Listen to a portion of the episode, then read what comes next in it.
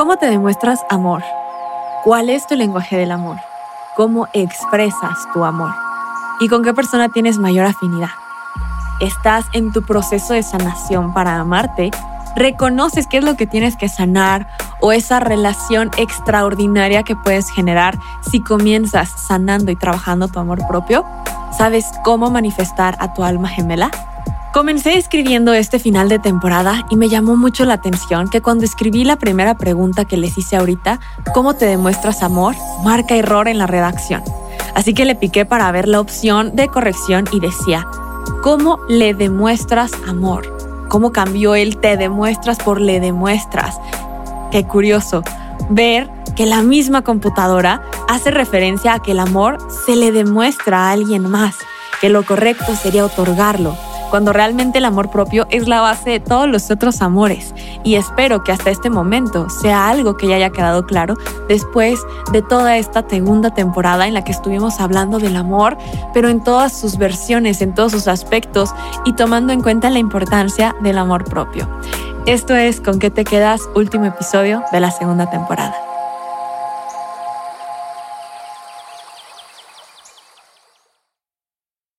Hola a todos y bienvenidos a este último episodio de esta segunda temporada de Con qué te quedas, este espacio de crecimiento personal y reflexión donde me gustaría justamente generar esa reflexión y ver con qué se están quedando de esta temporada, qué aprendizaje hubo, hubo algo que rescataron, información importante, ya conocen un poco más de su lenguaje del amor, cómo generar una relación eh, consciente, una relación extraordinaria, cómo poder comenzar a trabajar ese amor propio, sanar un corazón roto, sanar creencias, infancia, todo lo que tenemos que trabajar porque el amor es una energía creadora. Como se los menciono, esta temporada se enfocó en el amor, relaciones, compatibilidad, pero este es el momento donde me gustaría que reflexiones específicamente con qué te quedas. ¿Qué sumó a tu vida esta temporada? ¿Te conoces más? Estos episodios nos mostraron que a pesar de todo, el amor siempre regresa a nuestro ser y esencia. Todo comienza con nosotros. El amor, por más que quieras ver cómo otorgarlo, lo principal es cómo otorgártelo, cómo amarte y cómo eliminar esas creencias que nos han impuesto, ya sea la sociedad, libros, películas, presión de cómo se tiene que ver el amor, cómo salir de ese molde y de esas creencias. Porque cuántas personas creemos que sabemos amar, pero realmente lo sabes? ¿Realmente sabes lo que es amor o tienes una creencia de cómo debe ver y sentirse? Estos episodios nos mostraron justamente cómo regresamos y cómo todo nos regresa a cómo te sientes, cómo te tratas y cómo dejas que te traten. Nosotros somos quienes decidimos qué tipo de amor merecemos, cómo vamos a realizar un aprendizaje y a qué tipo de tutor llamaremos para poder aprender eso. La magia de esta temporada era reconocer que el amor es una energía creadora, que se encuentra en todo. Por más que tú digas, a mí ahorita no me interesa el amor, el amor está en ti y está en tu vida. Pero para reconocerla, tenemos que empezar con nosotros, dejando de buscar fuera lo que debemos tener dentro. Ayudando con este proceso de deconstrucción, viendo el tema desde otra perspectiva. Porque cuántas veces hemos caído en creencias limitantes, como te lo menciono, ¿realmente sabes amar o simplemente te programaron para eso? El amor no es el juego de ilusiones y expectativas que nos hacen creer. No se trata de pedir, forzar o esperar algo de alguien. El amor está en todo, es energía creadora. Y si decides crear una relación, lo harás desde el equilibrio, entendiendo que son un equipo donde se ayudan pero no se cargan, con amor pero con respeto y libertad, sin otorgarle responsabilidades ni de tu felicidad ni de tu sanación o realización, porque imagínate cuánto peso que la otra persona y que toda tu felicidad esté en una persona.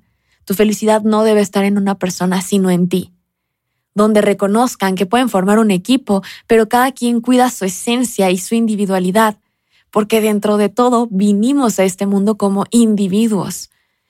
Y no se debe confundir con egoísmo, ya que juntos forman un equipo, se potencializan, pero separados brillan también. reconociendo que conscientemente se eligen, pero no se necesitan. Simplemente espero que esta temporada te ayude a vibrar la frecuencia del amor y a cuestionarte, porque como les digo, este es un espacio donde tenemos que estar cuestionando porque el cuestionarnos nos obliga a pensar, a investigar, a avanzar. El cuestionarnos nos ayuda a dar cuenta qué tan cerrados nos quedamos con una creencia, qué tanto adoptamos lo que nos dicen y dejamos de escuchar lo que sentimos y escuchar a nuestra intuición. Y espero que esta temporada te haya ayudado a eso, que te haya brindado herramientas para saber cómo utilizar todo esto a tu favor, que te haya brindado mucha reflexión, mucho análisis y mucho cuestionamiento que te obligue a salir de esa creencia y de ese espacio, esa burbuja en la que muchas veces estamos, porque es cómodo, porque es lo que nos enseñan y si no cuestionamos más allá no sabemos lo que nos perdemos. Pero una vez que empiezas a investigar, que empiezas a trabajar en ti, que empiezas a amarte y que empiezas a darte cuenta que el amor comienza contigo y que está en todo lo que te rodea, porque todo todo lo que está de todos modos es esta eh, energía creadora, entonces comienzas a verlo desde otra perspectiva y esa perspectiva te ayuda a ir avanzando y evolucionando. Así que espero que vibres esta frecuencia, que te ayude a reconocer que para amar hay que sanar, empezando contigo, y recuerda que para sanar hay que darse el tiempo. No se trata tampoco de romantizar esta idea o de que es de un momento a otro. No compares ni tu situación, ni lo que sientes, ni tu proceso porque cada quien lo vive a su manera, lo vive a su tiempo y lo vive diferente.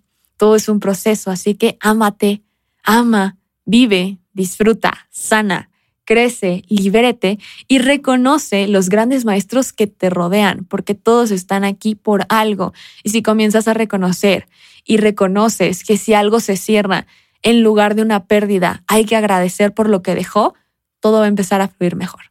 De verdad espero que esta temporada te haya gustado mucho y que después de la temporada 1 de autoconocimiento, liderazgo, de conectar con tu esencia y la temporada 2 de comenzar a tener herramientas en el amor, ahora sientas que tienes más que trabajar, más que cuestionar y que puedas seguir creciendo, porque esto es un punto así.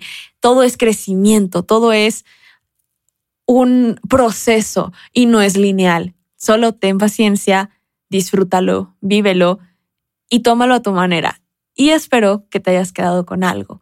Así que recuerda que estaremos por acá en la tercera temporada y como siempre será algo numerológico. El 3 nos habla de amistades, la parte social, de la comunicación. Estaremos hablando justamente también de chakra de la garganta, cómo comunicarnos, amistad, todo lo que tenga que ver con esto y muchas sorpresas más, con ya saben, invitados espectaculares que también súper agradecida con todos los que estuvieron formando parte de esta segunda temporada.